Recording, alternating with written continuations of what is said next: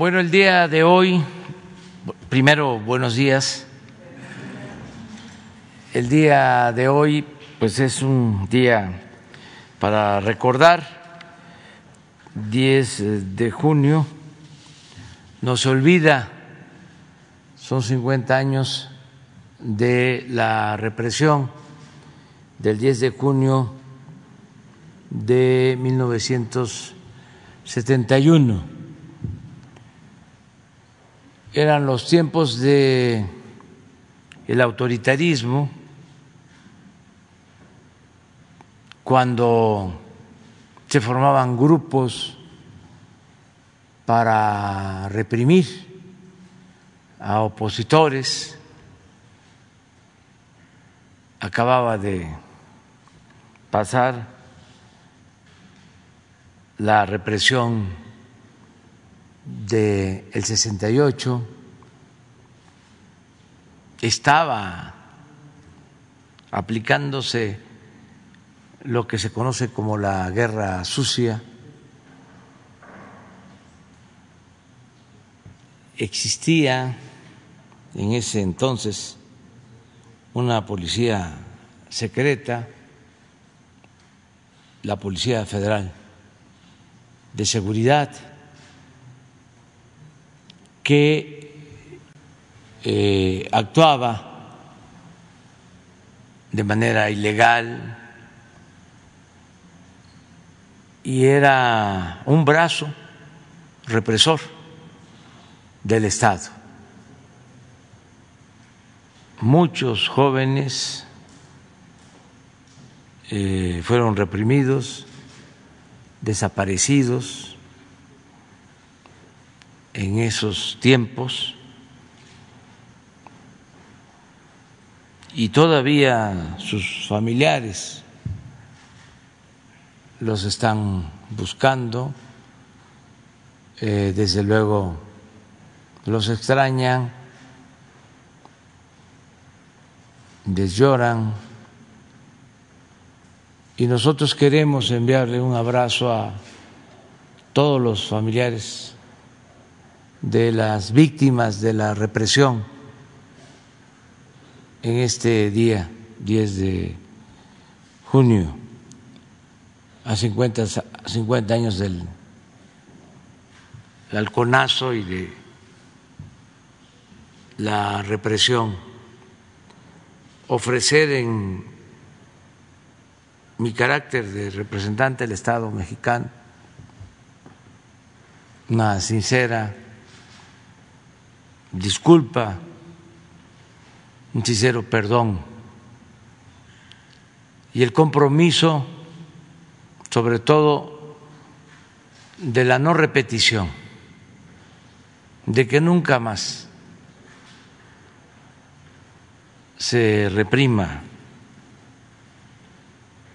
a quienes protestan, a quienes luchan por las transformaciones, por los cambios, a quienes eh, no están de acuerdo con el gobierno y deben de contar con todas las garantías para ejercer sus libertades. Entonces, eso es lo que podemos decir hoy, 10 eh, de junio. Y abrimos para preguntas y respuestas. Ahí lista. Aquí la tengo. Diana Benítez del Financiero. Buenos días, presidente. ¿Cómo está? Eh, mi primera pregunta sería si para estos próximos días estaría perfilando otros cambios en el gabinete. Se ha mencionado que en la Secretaría de la Función Pública. ¿Habría un cambio en esta Secretaría o en alguna otra? Estamos viendo. El cambio de ayer fue muy importante porque se mantiene la armonía el secretario de Hacienda va a ser propuesto para gobernador del Banco de México. Arturo es una persona seria, responsable, un buen economista. Arturo Herrera. Y quien llega, Rogelio Ramírez de la O, también un economista egresado de la UNAM, con doctorado en Cambridge, en economía, uno de los mejores economistas de México. Y también es importante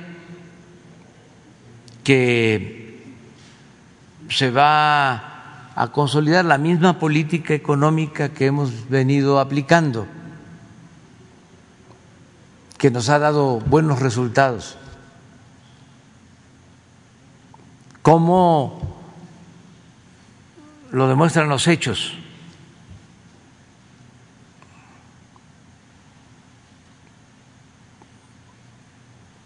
Somos eh, de los países que tenemos eh, una mejor recuperación después de la crisis de la pandemia. Y nos estamos recuperando pronto. Hablábamos de la V, de que íbamos a caer y que íbamos a levantarnos pronto, cuando eh, habían especialistas que hablaban de que iba a ser una L, que íbamos a caer, que íbamos a quedarnos abajo mucho tiempo. Y afortunadamente no es así. Ya estamos creciendo, recuperando empleos, es muy importante el que se ha mantenido fuerte el peso, inclusive se ha apreciado desde que estamos en el gobierno.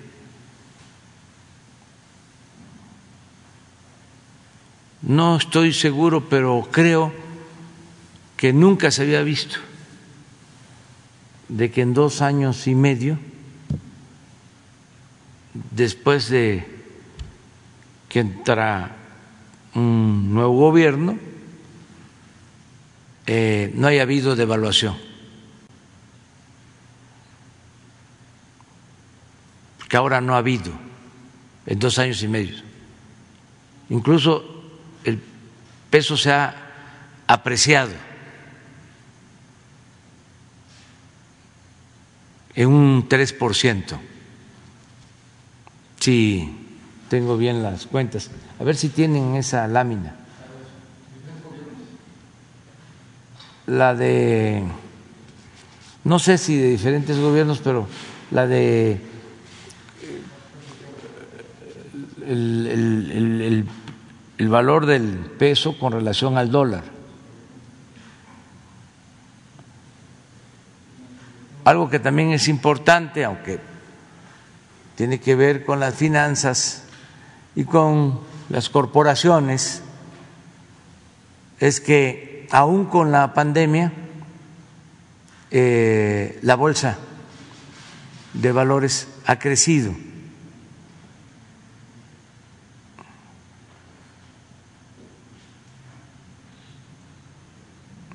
Se ha mantenido relativamente estable la inflación. Este es ayer, pero es desde el inicio del gobierno. Miren,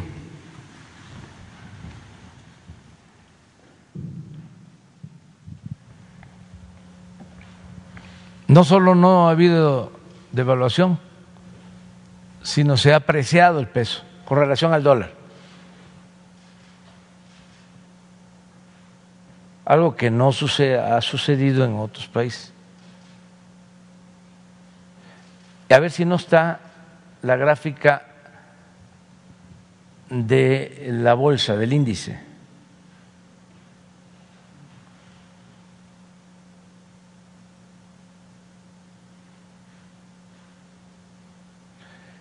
Y también, eh, por el lado de los ingresos, estamos eh, arriba de lo presupuestado, de lo que consideramos íbamos a recaudar este año.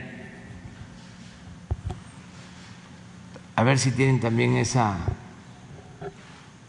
esa lámina de cómo va la recaudación, que es eh, importante. Y lo que nos ha ayudado muchísimo son las remesas. Es la fuente principal de financiamiento para millones de mexicanos. Entonces, vamos bien, eh, tenemos que seguir con la disciplina para mantener eh, estos equilibrios macroeconómicos, cuidar en especial lo de la inflación, porque como se está creciendo, se está calentando la economía y así como nos ayuda el que haya crecimiento económico en Estados Unidos y se estén inyectando fondos, recursos, así también eh, eso tiene un efecto. Eh, que se traduce en inflación. Pero esto es lo de la bolsa. Aquí llegamos.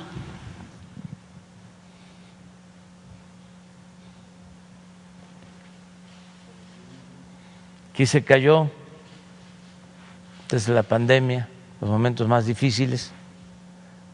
Y miren cómo ha venido.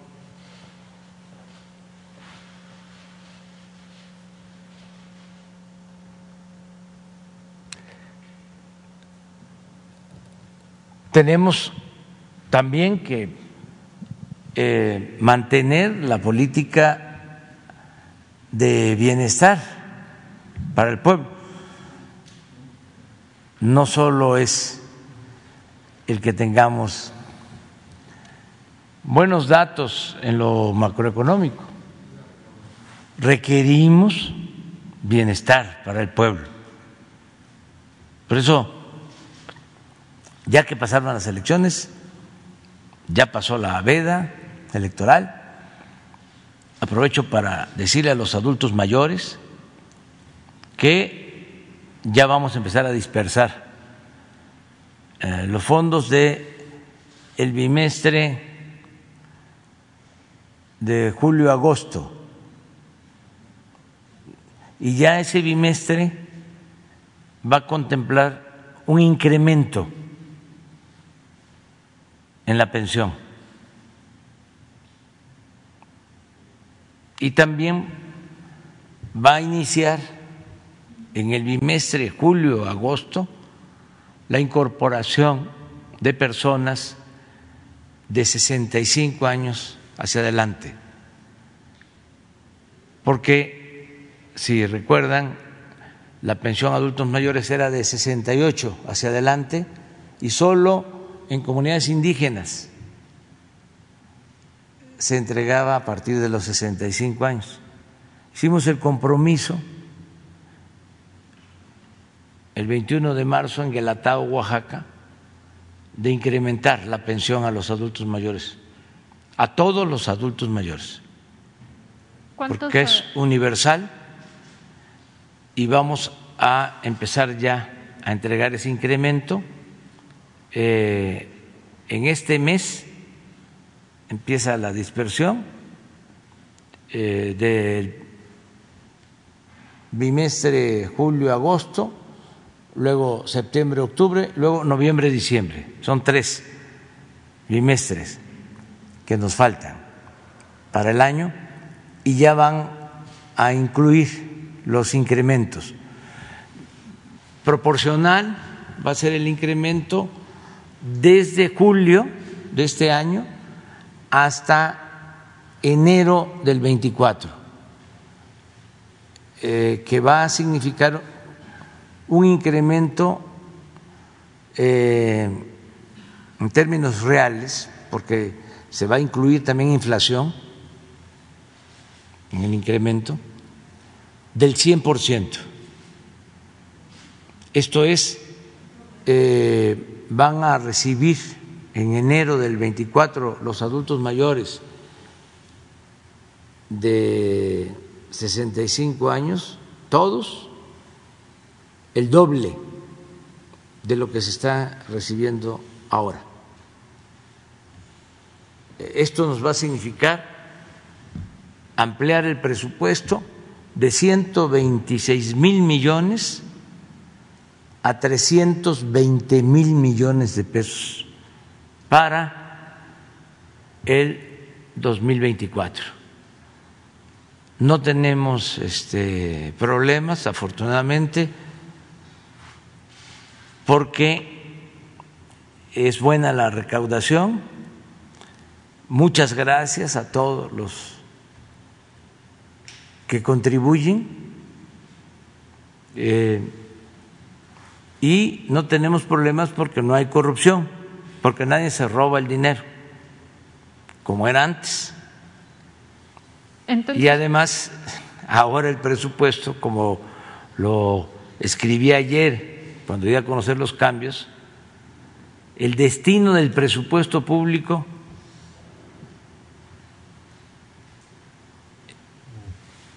es el de ayudar de manera preferente a los pobres,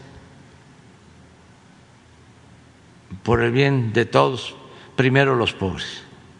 Entonces, ¿este cambio en Hacienda sería el único que estaría contemplando dentro de su gabinete, presidente? Vamos a analizarlo, va a haber tiempo, poco a poco. Vamos a ir viendo este cómo se sigue este, llevando a cabo la reforma administrativa, porque tenemos que ir ajustando, acoplando cada vez más el gobierno a la nueva realidad y a las nuevas políticas. Antes, decía yo, el presupuesto se quedaba en el gobierno o eh, se destinaba para sobornos, para tener clientelas políticas, para la publicidad del gobierno, para que hablaran bien del gobierno. Ahora el presupuesto se destina a atender las necesidades fundamentales de la gente antes el gobierno estaba ensimismado, nada más se veía hacia adentro. Ahora el gobierno es un instrumento al servicio de la sociedad, al servicio del pueblo. Y el presupuesto va destinado fundamentalmente a los más necesitados. Es de abajo hacia arriba. Imaginen que la sociedad mexicana es una pirámide, en la base hay millones de pobres luego está la clase media y luego en la punta, en el pináculo, pues son los que tienen más posibilidad. Nosotros debemos de atender a todos, pero primero a los de abajo, a los más necesitados. En el caso de la recaudación, miren cómo vamos. Este es un corte al día 9, ayer. Traemos 3.1% más que el año pasado de ingresos en términos reales. ¿Esto qué significa? Que aquí ya estamos eh, descontando la inflación. Si fuese este, con inflación estaríamos hablando de 8, 8.5, pero se quita la inflación y es 3.1. En términos nominales, en el periodo del año pasado hasta, hasta junio, llevábamos recaudados un billón ochocientos dos mil. Y ahora, el 9 de junio de este año, un billón novecientos cuarenta y dos mil, como ciento veinte, ciento treinta mil millones de pesos más. Esto es una muestra de la recuperación.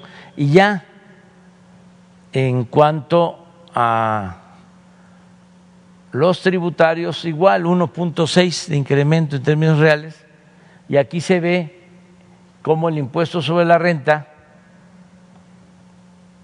0.5, pero en positivo en términos reales, de 832 mil millones de pesos a 874 mil, y el IVA que esto es importante porque es el consumo, de 417 a 476, 417 mil a 476 mil, como 60 mil millones más.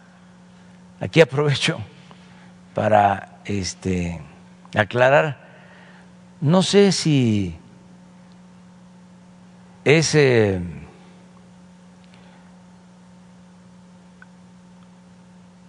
una persona que fue director de el Reforma, Lázaro Ríos.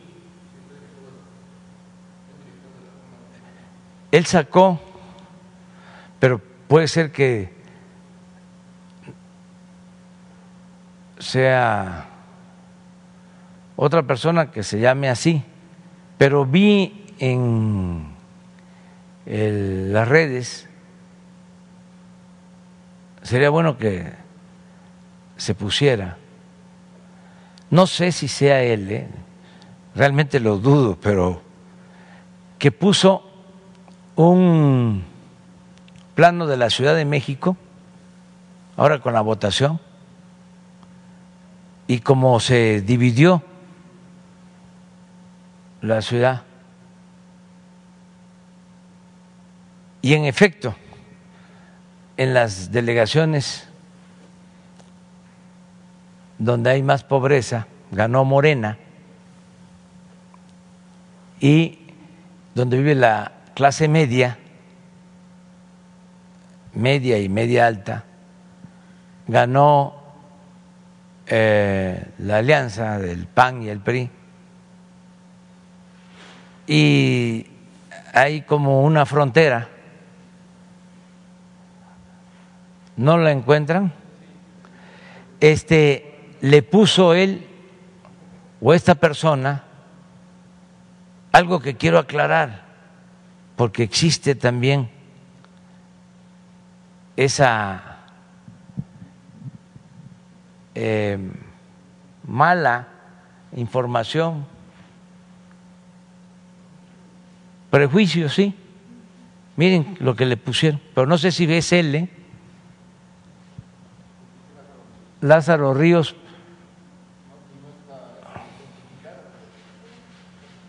¿Es él? Bueno, pues esto pinta muy bien lo que es el reforma, ¿no? Este, y el pensamiento conservador, que todos los que escriben ahí o son directivos, los moneros, los dueños, tienen este pensamiento, y los que leen el periódico, que están en todo su derecho, pero no sé si sea él, pero fíjense lo que puso, dicen que sí, fíjense la mentalidad.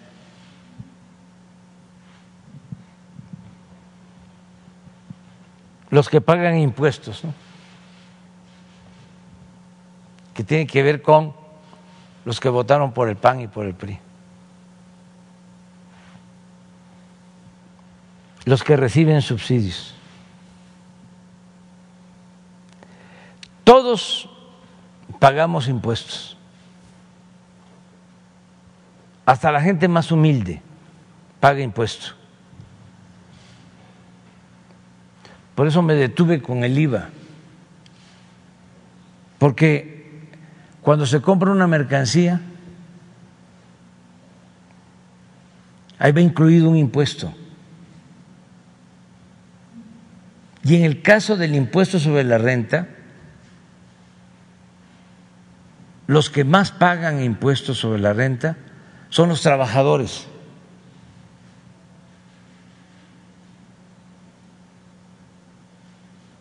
Pero hay esta deformación, un prejuicio de clase muy conservador, racista. pero que con su pan se lo coman. Presidente. Vamos a buscar la forma de ir poco a poco este, ajustando el gobierno a la nueva realidad. No te puedo decir más que eso. Presidente, mi segunda pregunta sería, un juez ya otorgó la suspensión definitiva ante cualquier orden de aprehensión contra el gobernador de Tamaulipas, eh, Francisco Cabeza de Vaca. Mi pregunta sería, eh, ¿cuál es la confianza que tiene actualmente el gobierno federal para estarse coordinando con el gobierno de Tamaulipas en temas eh, sensibles o de importancia como puede ser la seguridad?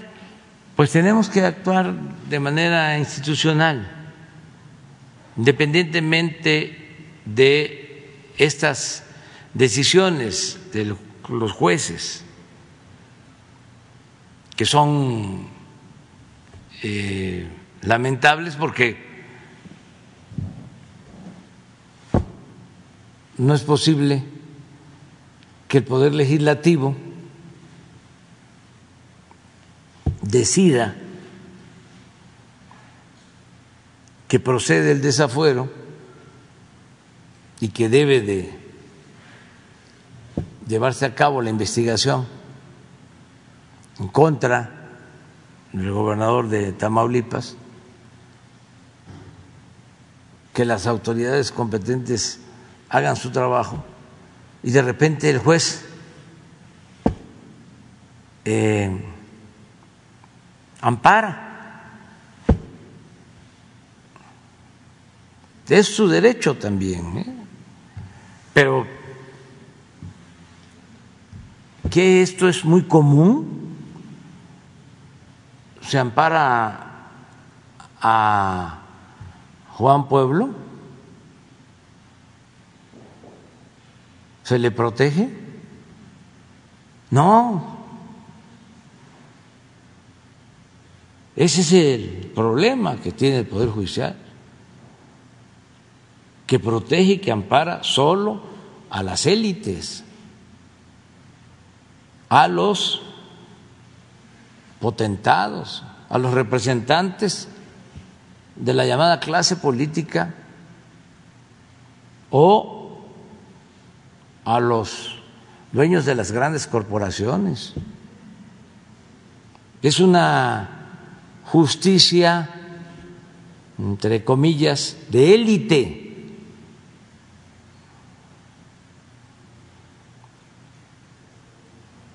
Solo se castiga al que no tiene agarraderas, al que no tiene con qué comprar su inocencia. ¿Eso está mal?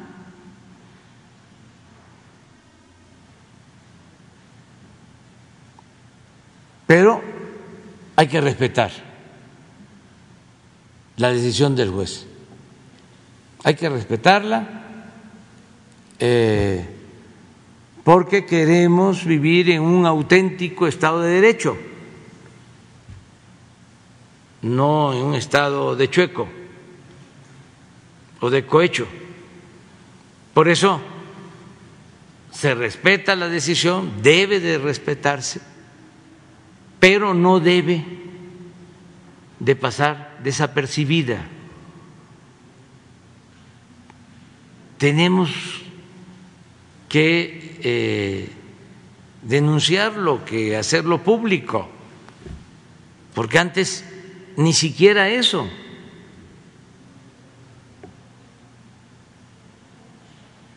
Están ahora ordenando un juez que se le dé libertad a una persona acusada de delincuencia organizada. Y lo mismo, 24 horas este, para que quede en libertad. Y es una persona que tiene eh, fama, no quiere decir que sea culpable, en el mundo de la delincuencia. Entonces, ojalá y todo esto se vaya resolviendo. Estoy firmando el día de hoy una carta al presidente de la Suprema Corte de Justicia, con todo respeto, para que se atienda el caso de presos que llevan hasta 20 años sin sentencia.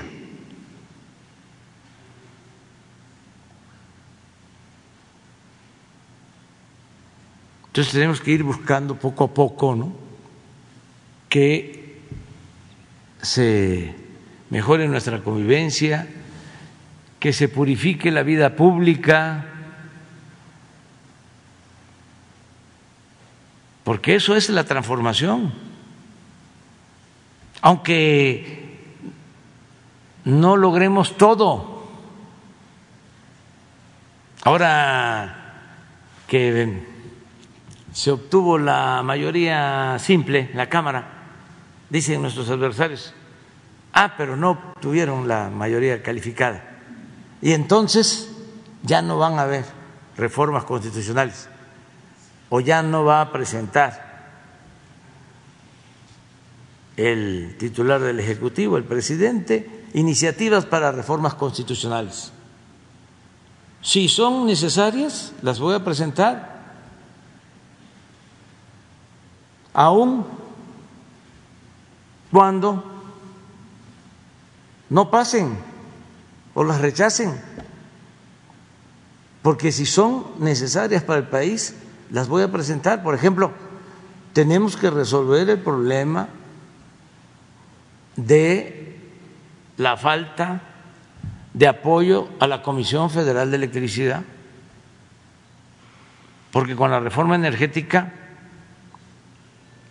se apostó a destruir a la Comisión Federal de Electricidad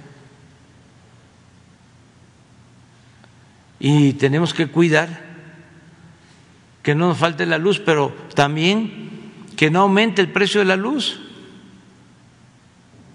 Y para eso se requiere una reforma constitucional.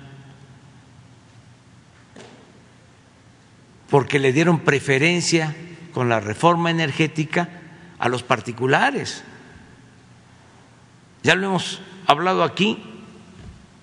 Paga menos una corporación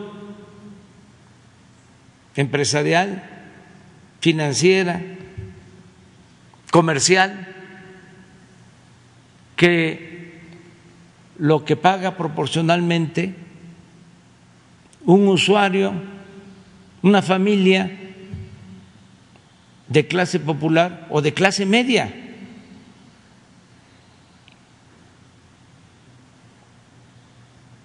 Porque el gobierno estaba al servicio de las minorías y de los traficantes de influencia y también de corruptos.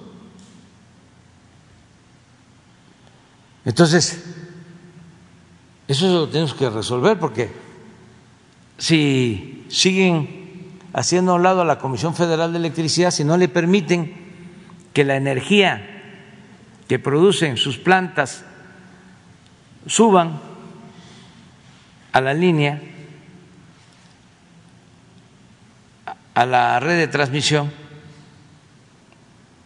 si no hay lo que llaman despacho, porque tienen que subir primero la energía que producen las plantas de Iberdrola o las particulares, porque hicieron las reformas para entregarles a ellos el mercado de la industria eléctrica en contra de los intereses del pueblo y de la nación, ¿cómo me voy a quedar callado? ¿Cómo me voy a cruzar de brazo? ¿Cómo no voy a presentar una iniciativa para que primero sea el pueblo, primero el interés general? No puede haber un interés personal o de grupo, por legítimo que sea, por encima del interés del pueblo y de la nación. Entonces voy a mandar la iniciativa y no va a haber, que espero que sí, mayoría calificada, ¿quiénes asumen la responsabilidad? Pues los legisladores que van a rechazar la iniciativa en el caso que sucediera así. Entonces queda de manifiesto de que no son representantes populares, aunque se hagan llamar representantes populares, son representantes de grupos de intereses creados. Pero es interesante presentar la iniciativa, que se dé el debate, que el pueblo se entere. Yo tengo el compromiso de que no va a aumentar el precio de la luz en todo el sexenio, pero necesito pues que la Comisión Federal de Electricidad se fortalezca y que para eso no tengan que enfrentar una competencia desleal, porque se le da preferencia a las empresas particulares, sobre todo a las extranjeras. Fíjense cuánta influencia tenían las empresas extranjeras que se llevaban a trabajar a los altos funcionarios públicos, a sus empresas. La secretaria de Energía de un gobierno a trabajar Iberdrola.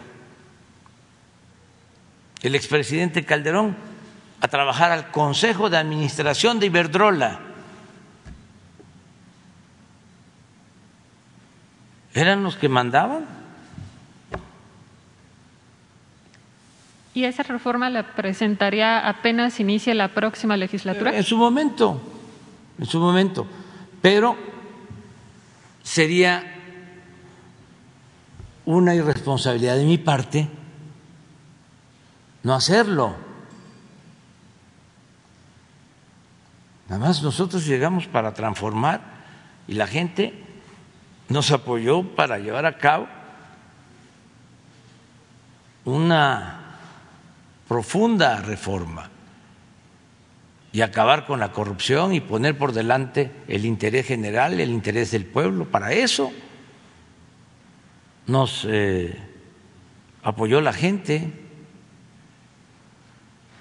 para separar el poder político del poder económico y que el gobierno representara a todos, no a un grupo, no a una facción, no a una élite y que se le diera preferencia a la gente humilde, a la gente pobre. Por el bien de todos, primero los pobres, fue un lema de campaña de hace 17 años. No me lo saqué de la manga ahora que este, llegamos al gobierno. 17 años que no les gustaba porque no alcanzan a entender la importancia de la frase. Es por el bien de todos. primero los pobres.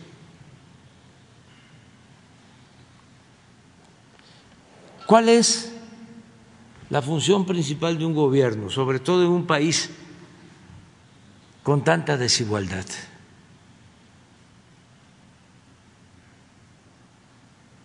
Pues es apoyar a quien más lo necesita. Y esto es justicia, es humanismo pero también es seguridad para todos. Porque entre más pobreza hay, se producen más resentimientos. No olvidemos la paz, la tranquilidad, son frutos de la justicia.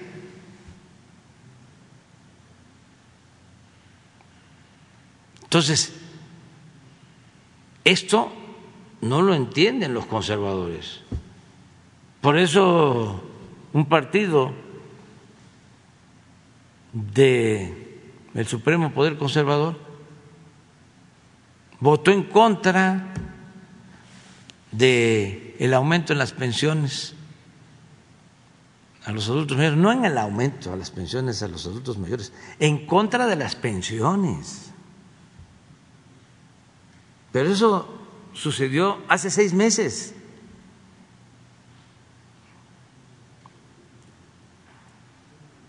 y en contra de las becas para los estudiantes de familias humildes y en contra de las becas para niñas y niños con discapacidad y en contra les molesta que la atención médica y los medicamentos sean gratuitos.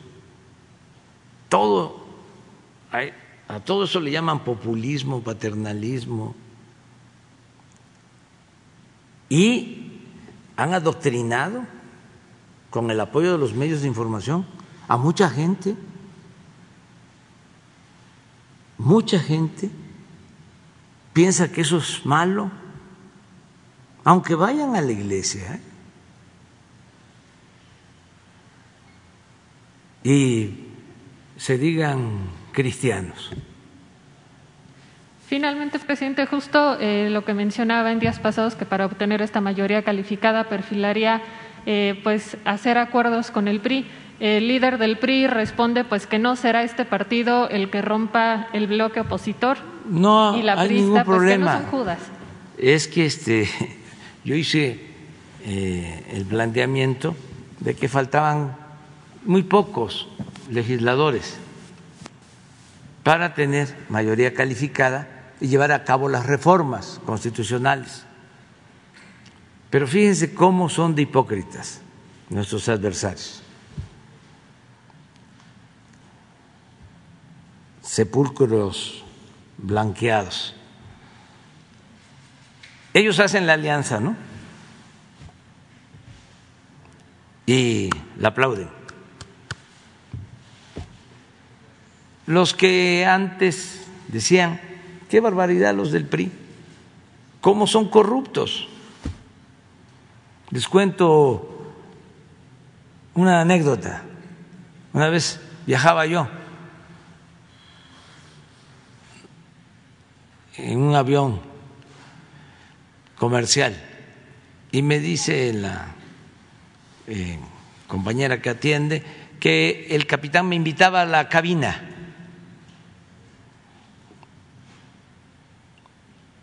Yo ya regresaba cansado de la gira, todavía en aquellos años.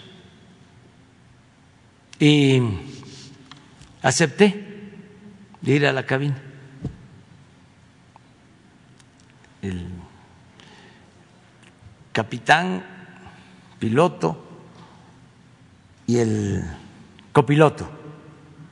Entonces empieza la plática y piloto me empieza a decir, eh, licenciado, yo estoy en contra de la corrupción y creo que los del PRI son muy corruptos, mucho, mucho, muy corruptos. Entonces, como ya conozco, ¿no? Es un perfil. Pues ya sé que es un simpatizante del PAN. O sea, se identifican con bastante eh, claridad, evidencia. Entonces me quedé callado y seguía. Yo eh, a lo mejor votaría por otros, como diciendo, a lo mejor votaría por ustedes, pero por el PRI nunca. que es un partido de corrupción, cosas así. Ya íbamos llegando y yo le iba preguntando cosas de la aviación, pero él estaba con el tema. Ya cuando estábamos por bajar, le dije, mira, vamos a llegar al aeropuerto y construyeron un anexo otra terminal. En ese entonces, 11 mil millones de pesos. Digo, ¿sabes qué? Este, hubo corrupción en la construcción y no fueron del PRI, fueron del partido que está en el gobierno. Y ya. Le digo, lo que pasa, eh, bueno, y seguía él, le digo, mira, lo que pasa es que tú lees el Reforma, hasta les dije que este articulista, escuchas a este conductor de la radio, de la televisión, porque así es. ¿Y qué quieres que yo haga? Síguele. Ahí la llevas. Sí, pero a ver, explíqueme, tráteme de convencer. No, hermanito, está muy difícil que yo te convenza. Síguele ahí la. Sigue tu camino y ya me voy, porque ya vamos a aterrizar. Y ya me fui, aterrizamos y estaba en la puerta, ya cuando salí, con papel. Oiga, fíjese que mi papá este, simpatiza mucho con usted. ¿Le puede poner un autógrafo? ¿Sí? Ya le, ya le entregué. Tu papá es un hombre inteligente. Adiós, adiós. Se, viene esto, pues, al caso de que eh, hay eh, mucha manipulación en los medios. Y también se piensa, que es eh, parte del prototipo, de que el que tiene más nivel educativo es el menos ignorante y no necesariamente.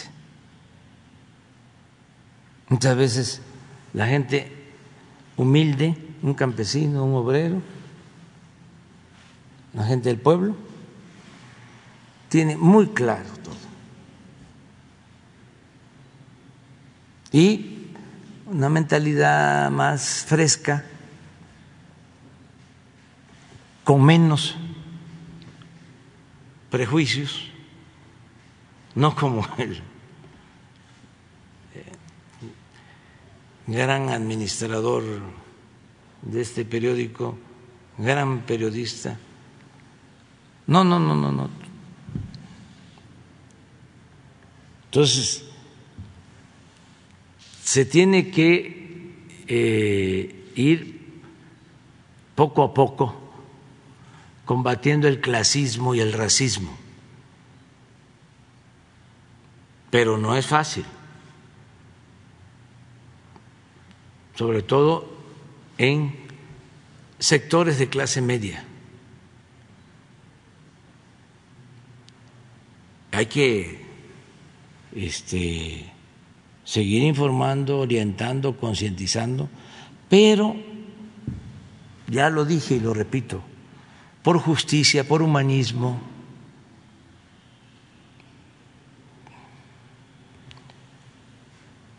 por seguridad, por todo. Debemos dedicar tiempo, recursos, nuestra atención a la gente humilde, a la gente pobre. No dejar de atender a todos y ser respetuoso con todos pero entender de que es bueno para todos. ¿En qué se ayudan los de mero arriba si les va bien a los de abajo? Porque ayer lo comentaba, el proyecto de los neoliberales es apoyar arriba porque suponen que si llueve fuerte arriba, gotea abajo, como si la riqueza fuese contagiosa, permeable. El proyecto nuestro no es así, es apoyar abajo, de abajo hacia arriba. Entonces, a lo mejor no vamos a poder llegar a todos, vamos a llegar de la base hasta la clase media baja o media media. Pero ¿cómo se ayuda si atendemos bien a los de abajo? ¿Cómo se ayuda a la clase media media? ¿Cómo se ayuda a la clase media alta? ¿Cómo se ayudan los empresarios más fuertes? Bueno, se ayudan porque si la mayoría de la gente tiene ingresos, consume. Hay una parte que ojalá y la pusieras del plan liberal de los Flores Magón, donde habla de la importancia que tiene que el pobre que apenas tiene como a jugar un, petate, tenga para adquirir bienes. Entonces eso reactiva la industria, el comercio.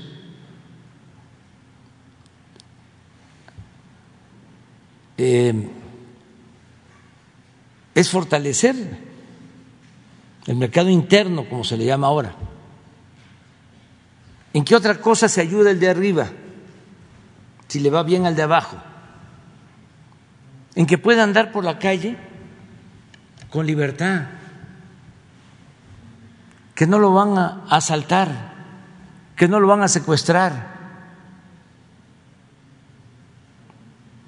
Porque en una sociedad mejor, y eso significa una sociedad más justa, hay más seguridad. ¿En qué otra cosa le ayuda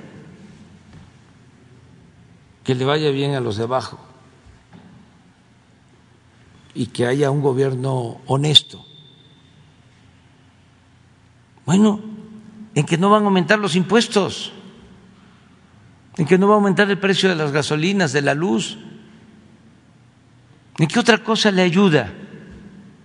porque cuestionan esto que dice Lázaro, subsidio, que es la entrega de apoyos a la gente.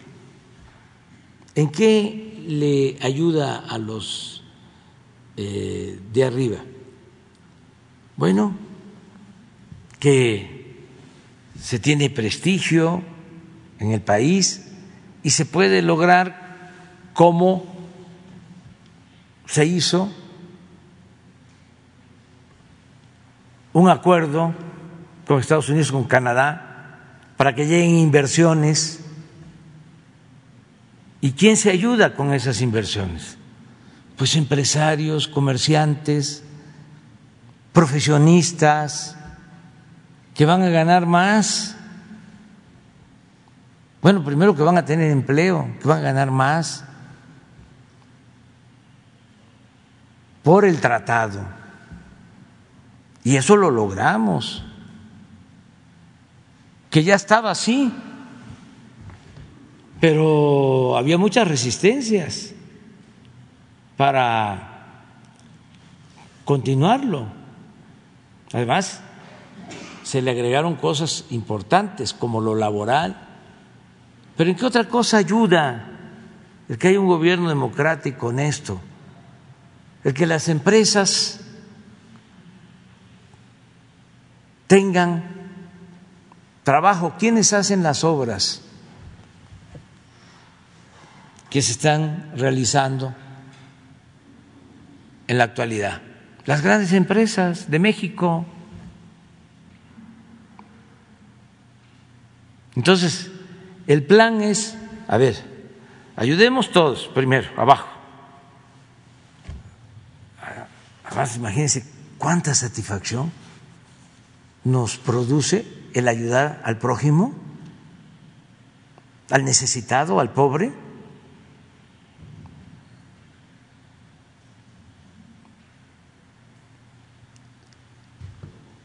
Eso tiene que ver con todas las religiones.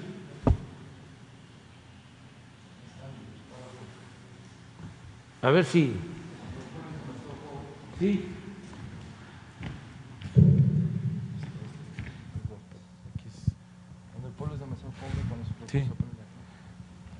Cuando el pueblo es demasiado pobre, esto es 1906, cuando sus recursos apenas le alcanzan para mal comer, consume solo artículos de primera necesidad y aún estos en pequeña escala.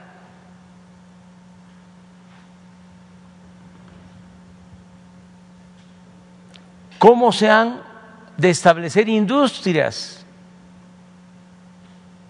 ¿Cómo se han de producir telas o muebles o cosas por el estilo en un país en que la mayoría de la gente no puede procurarse ningunas comodidades. ¿Cómo no ha de ser raquítica la producción donde el consumo es pequeño?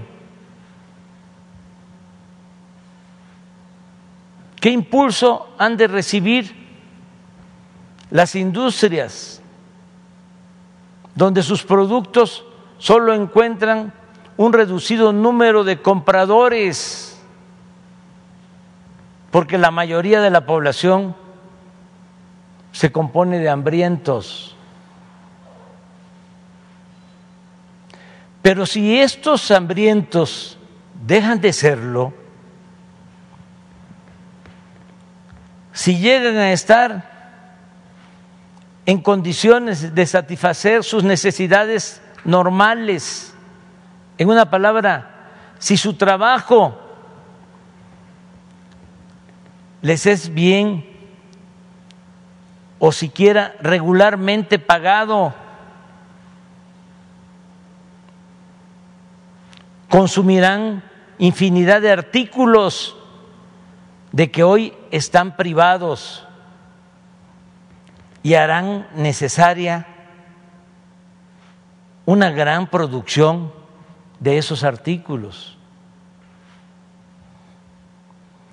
Cuando los millones de parias que hoy vegetan en el hambre y la desnudez coman menos mal, usen ropa y calzado y dejen de tener petate por todo ajuar, la demanda de mil géneros y objetos, que hoy es insignificante, aumentará en proporciones colosales. Y la industria, la agricultura, el comercio, todo será materialmente empujado a desarrollarse en una escala que jamás alcanzarían mientras subsistieran las actuales condiciones de miseria general. Esta es una clase. Esto es, en esencia, a la luz de la nueva realidad, lo que nosotros estamos promoviendo.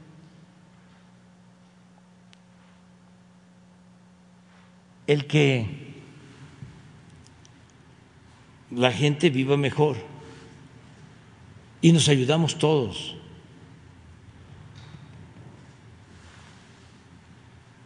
Entonces, por eso vamos a seguir adelante. Ramón Flores. Muy buenos días, presidente Ramón Flores del Centinela Informa de Humanoid de Inglaterra. Presidente, en el Centinela estuvimos haciendo una investigación sobre el accidente de la línea 12 del metro y nos metimos a profundidad descubriendo dos cosas. Una es la renta de los vagones del metro a sobreprecio. La empresa CAF los vendió, escucha nada más cómo le pusieron a esta empresa, Pobre Tren, SADCB, en 420 millones de dólares y Mario Delgado los rentó en 1.580 millones de dólares acompañado de la persona que orquestó el mismo esquema del metro en la renta de las patrullas aquí en la Ciudad de México, que está prófugo, Jesús Horta, que cuenta con una orden de aprehensión vigente y está prófugo. Presidente, ¿está usted de acuerdo que se investigue a Mario Delgado y al prófugo Jesús Horta por esta renta a sobreprecio de los trenes de la línea 12? Y aquí le traigo todas las pruebas de los contratos. Sí, entrega todas las pruebas y que se investigue a todos.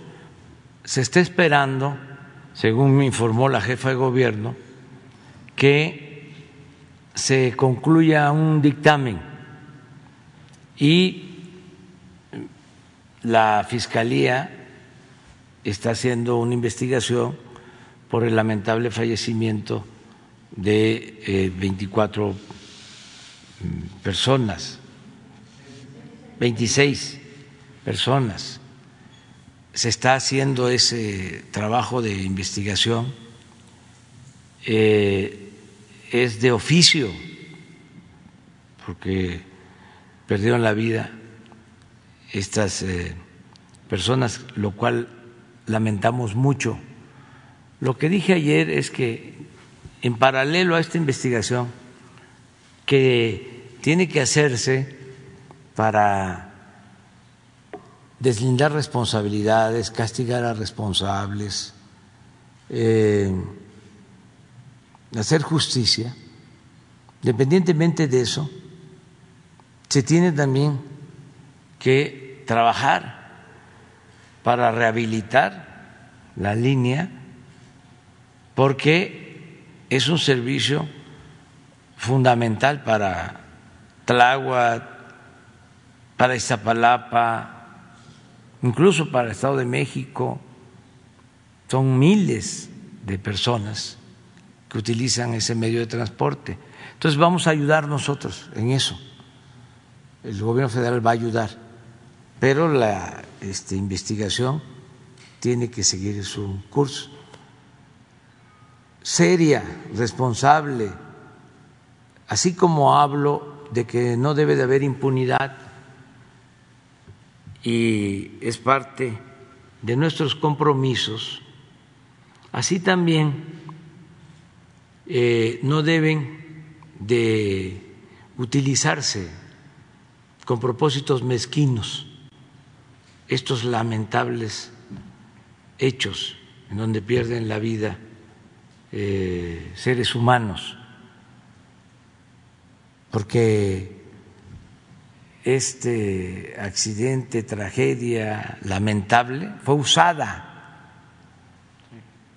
de manera vil por los conservadores y sus voceros, porque estamos viviendo tiempos de sopilotes, tiempos de canallas, pero eso es otro asunto. Entonces ya nos entregas tus papeles y los vemos. Sí. Eh, presidente, sobre el mismo tema, eh, los familiares de, la víctima, de las víctimas de la línea 12 nos han escrito diciendo que no han sido recibidos en la Fiscalía General de la República. Usted dijo que no habrá carpetazo y que habrá justicia. Presidente, eh, los familiares de las víctimas podrían ser recibidos en la FGR para realizar sus denuncias y que se claro les apoye. Que sí, nosotros ayudamos. Vamos a hablar con el fiscal para que este, les informen cómo van las investigaciones nada más que nos ayudes para que se establezca la comunicación. La tiene el gobierno de la ciudad con ellos, pero puede ser por esta vía también. Sí, ahorita le entrego las pruebas con Jesús este, de los contratos. Este, ahí viene la firma de Jesús Horta y viene la firma de Mario Delgado. Incluso Mario Delgado, cuando fue senador, él aprobó que se investigara la línea 12. Entonces, este, pues, como usted ya lo dijo, que se, que se investigue. ¿no? Eh, en, otro, en otra, mi segunda pregunta, presidente, en Guanajuato en los últimos días identificaron a 130 cuerpos en una fosa, también asesinaron a una mujer en León que quedó registrado en un video, asesinaron a una candidata en plena campaña electoral. Presidente, con, esos, con estos hechos, perdón, ¿Qué mensaje le mandaría a los guanajuatenses? También tenemos muchísima evidencia en el canal del Centinela Informa de cómo compraron votos en las elecciones. Presidente, en concreto, con todos estos hechos, ¿podemos hablar ya de un Estado fallido en Guanajuato? No, este, estamos luchando eh, para que haya paz y tranquilidad en todo el país. Más que es un proceso eh, largo, complejo, porque eh, dejaron pasar el tiempo y además se toleró durante años a la delincuencia. Había contubernio entre la delincuencia y las autoridades. Se vendían las plazas Eso durante mucho tiempo. Eso echó raíces. Y es lo que se está ahora enfrentando. Por eso, esta situación aparentemente contradictoria, que es como una paradoja. Guanajuato es de los estados con más crecimiento económico, con más empleo, con más desarrollo empresarial, pero se abandonó el desarrollo social con el modelo privatizador que se aplicó a fondo, se dejó de impulsar la educación pública, todo era de paga y sigue siendo. Entonces, hubo crecimiento económico, pero sin bienestar. Hubo progreso, pero sin justicia. Y corrupción. Entonces ahora es de los estados con más violencia, con más homicidios. Siempre está. Pongan ayer. Sí, la gráfica. ¿Cómo estuvo? ¿Cuántos fallecieron? Sí, Guanajuato, sí, son- 80. Ahí está, segundo lugar.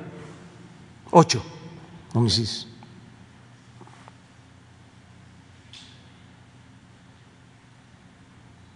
Estado de México, Guanajuato, Michoacán. Diez estados sin homicidio. Pero es lo mismo. Guanajuato representa alrededor del 15% de los homicidios del país.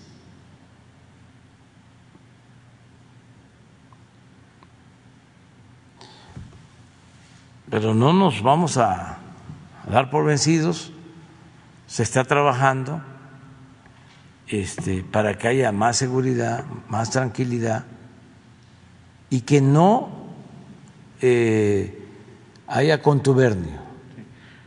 Eh, en concreto, ya para concluir mi, mi posicionamiento, presidente, eh, están preocupados los habitantes de Guanajuato porque se ha estado rumore y rumore la presunta liberación de uno de los líderes delincuenciales de ese estado, que se llama José Antonio Yepes Ortiz, alias El Marro.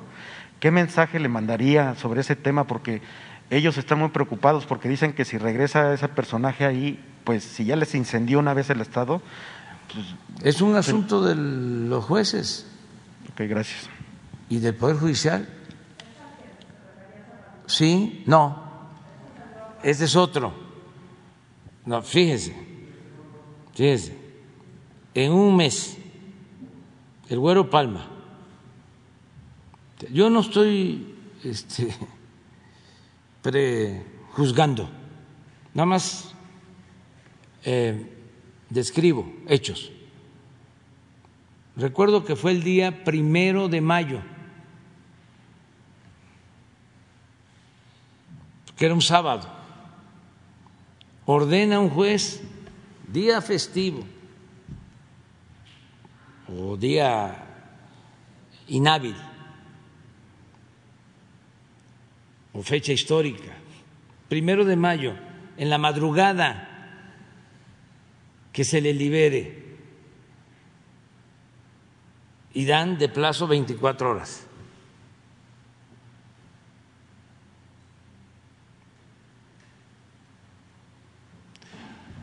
Se investiga, se pide la ampliación del plazo para investigar, para ver si no hay otros delitos y la Fiscalía hace estas gestiones y otro juez amplía el plazo para que se vea si no hay otros delitos. Luego viene esto, pero estoy hablando de casos sonados, vamos a decir, de famosos, porque es diario, diario, que no pueden en vez de 24 horas, dar 72 horas? ¿Qué no pueden este, decidir de que no lo van a hacer el sábado, que no va a ser un sabadazo, que no lo van a hacer el domingo, que lo, lo tienen que hacer un día hábil? Bueno, viene lo de este señor de Guanajuato, ¿Dónde lo absuelven del delito de eh, daños a servidores públicos. Imagínense la situación de policías, de soldados, de marinos, de mucha gente que también, por cumplir su deber, pierde la vida. Y de repente el juez dice, queda absuelto. Dos, eso fue a, ya a mediados de junio, de, no, perdón, de, de mayo. Y anoche o ayer, otro, así. Señor que se llama, a ver si no tiene Rosa Isela, que nos pase el nombre, que está en una cárcel de Durango.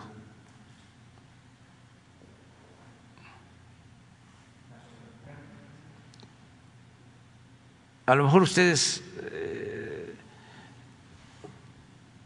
han escuchado hablar. Entonces, no es decir, se niega el mandato del juez. Vámonos despacio, viendo si no hay otras cosas porque si no, imagínense cómo queda el Estado mexicano. ¿Qué hicieron en el gobierno pasado cuando el señor Caro Quintero. Lo liberan?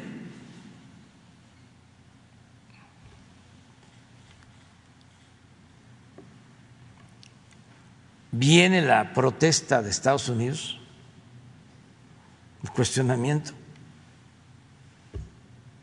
y luego este, modifican la resolución, pero ya el señor Caro Quintero estaba afuera. Revocan la decisión, pero ya el señor estaba afuera. Entonces, ¿cómo queda el país? ¿Cómo queda el Estado mexicano, sus instituciones? Y de aquí que expliquemos de que son los jueces, no, ya eh, nos lincharon políticamente a nosotros. Ustedes saben de que cuando lo del Güero Palma, yo me informo me dan a conocer el asunto y digo, espérense.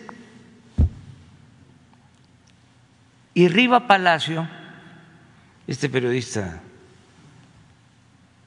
del grupo conservador, que fue de Notimex, creo, de la época de Salinas, ya tenía hecho su artículo y no había salido. El Güero Palma, pero él ya tenía la información de que iba a salir. Y en su artículo que publica, ya está echándome la culpa. Y ya me está asociando al señor Palma, que tengo yo este, vinculación con él.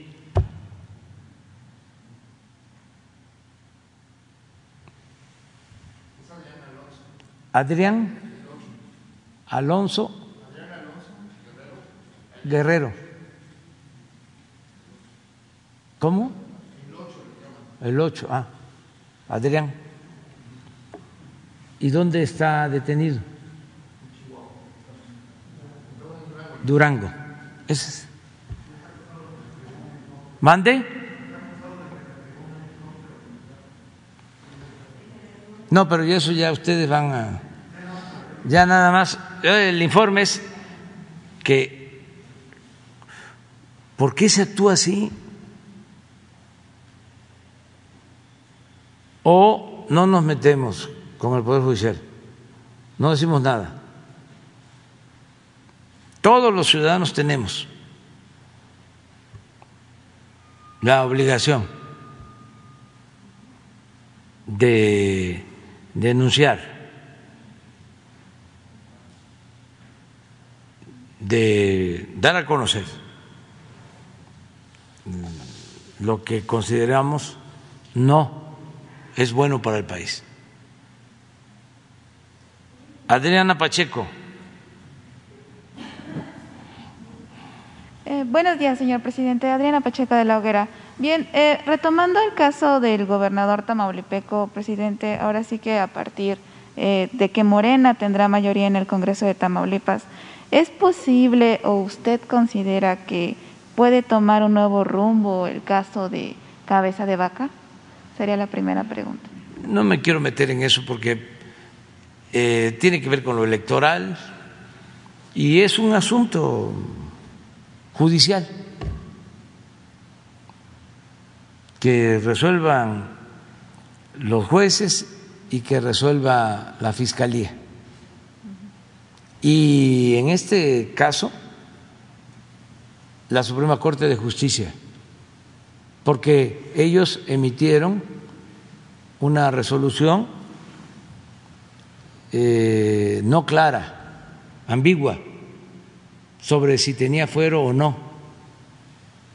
Y ahora entiendo se está eh, reestudiando o se está analizando de nuevo el caso en la Suprema Corte de Justicia. Vamos a esperar a ver qué resuelve.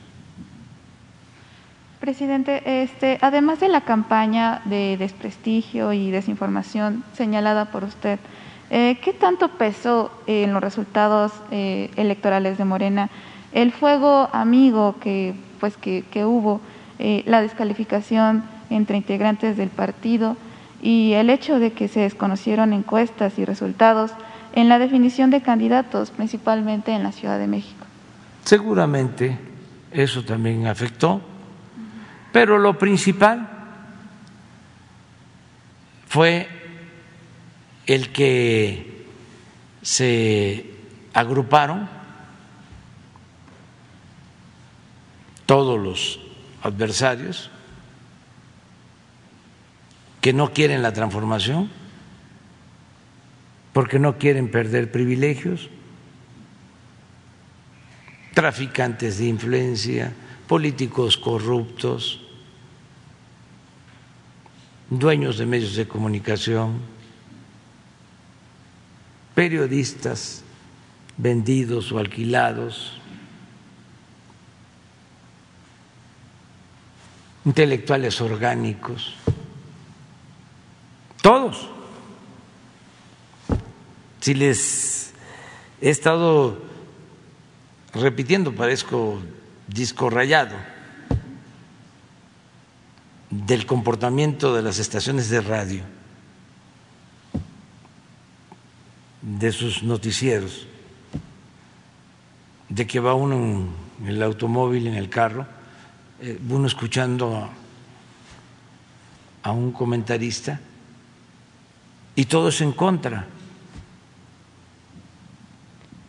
Y le cambia un y es lo mismo. Creo que no hay un solo programa de radio que no ataque al gobierno. Uno. Aquí. ¿Y cuántos programas de radio deben de haber? Pues como unos 100.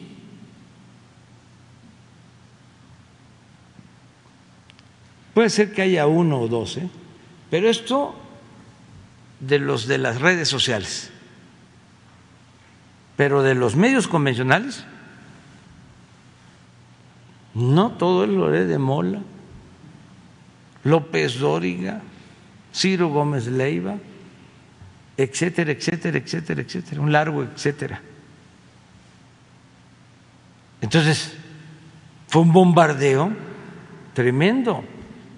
Es que eso ya lo padecí en el 2006, la guerra sucia. Y es fascistoide, es de Goebbels.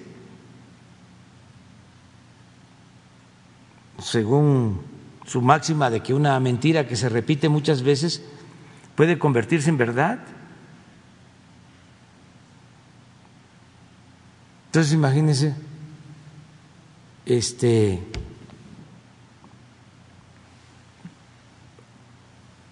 pueden tener efectos de manipulación. Y eso fue eh, pero también hubo lo que tú planteas, porque hay quienes están en el movimiento y que no han entendido de que estamos viviendo un momento definitorio, un momento estelar. Es la transformación del país. Y solo han habido tres transformaciones, la independencia, la reforma, la revolución. Y esta es una transformación. Y ellos siguen viendo sus intereses personales, los intereses de grupo, no alcanzan a ver más lejos, no alcanzan a entender que el poder no tiene sentido si no tiene como propósito la justicia. El poder solo tiene sentido y se convierte en, en virtud cuando se pone al servicio de los demás. Todo lo otro es politiquería.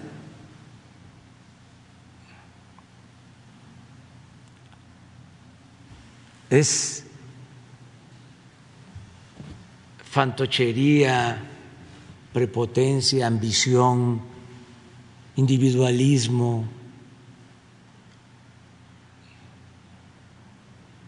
Entonces, sí, existe eso, de que este, piensan que es lo mismo, que es el quítate tú porque quiero yo. Se les olvida de que estamos viviendo un momento histórico de transformación. Y son tan irresponsables e inconscientes que por su ambición personal son capaces de apoyar a los conservadores corruptos.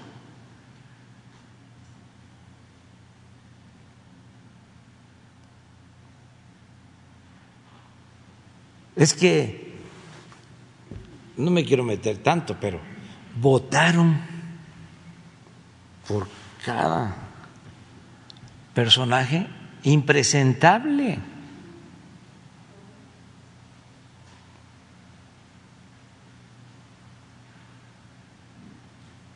Pero somos libres ¿eh? y que sigan su camino. Presidente, ya como último punto, este, bueno, ante el casi nulo regreso a clases presenciales pues, eh, en la Ciudad de México, así como en otras entidades, eh, debido también en parte a la resistencia de la Coordinadora Nacional de los Trabajadores de la Educación. Eh, ¿Qué hará el gobierno para evitar que se profundice esta brecha entre la educación pública y la privada, presidente? Pues vamos a seguir insistiendo de que es importante el reinicio a clases presenciales. Yo respeto a quienes opinan distinto. Eso es también lo importante de la democracia, que no todos podemos pensar igual, no debemos pensar igual. Yo sí pienso, sostengo que es muy importante el regreso a clases presenciales. Sin embargo, no puede ser obligatorio nada por la fuerza. Lo tienen que resolver los padres, madres de familia, los maestros, los directivos de las escuelas públicas y privadas. Ya hay una eh, postura del gobierno que es clara. Ya se puede regresar a clases. En donde hay semáforo verde, en donde se apliquen medidas de sanidad, en donde se esté pendiente por si existe un contagio, se aísle, incluso se detengan las clases. Ya eh, nosotros hemos eh, dado a conocer que es posible, ¿no? Pero no podemos obligar. Tengo entendido de que hay escuelas en donde están haciendo consultas. En algunas los padres deciden que sí, no al 100%, ¿eh? no conozco casos del 100%. Y en otras que no, tampoco al 100% no, pero sí mayoritariamente dicen no, madres y padres de familia. Y eso se tiene que respetar. Pero no es porque la coordinadora de maestros no, eh, no acepte, no, es un proceso más, más amplio y son los padres y las madres, eh, los directivos de las escuelas, los que están participando, y es bueno eso. Entonces, no hay que desesperarnos. Yo espero que poco a poco sean más y más y más las escuelas hasta regresar a la normalidad completa. Es un proceso. Muy bien, pues ya llegó la hora, mañana. No, mañana. ¿Usted, tú también querías? Dos, porque hay quienes, tú tres, tú cuatro y cinco seis, siete. Hasta ahí porque eh, no, no. Voy a desayunar con la jefa de gobierno de la Ciudad de México para tratar muchos casos, muchos asuntos. Siempre este, tenemos relación todos los lunes eh, la jefa de gobierno participa en las reuniones de seguridad de 6 a 7 de la mañana. Ayer también estuvo con nosotros en una reunión porque estamos viendo todo lo que es el transporte de la zona eh, metropolitana. Estuvo el gobernador del Estado de México, estuvo la jefa de gobierno.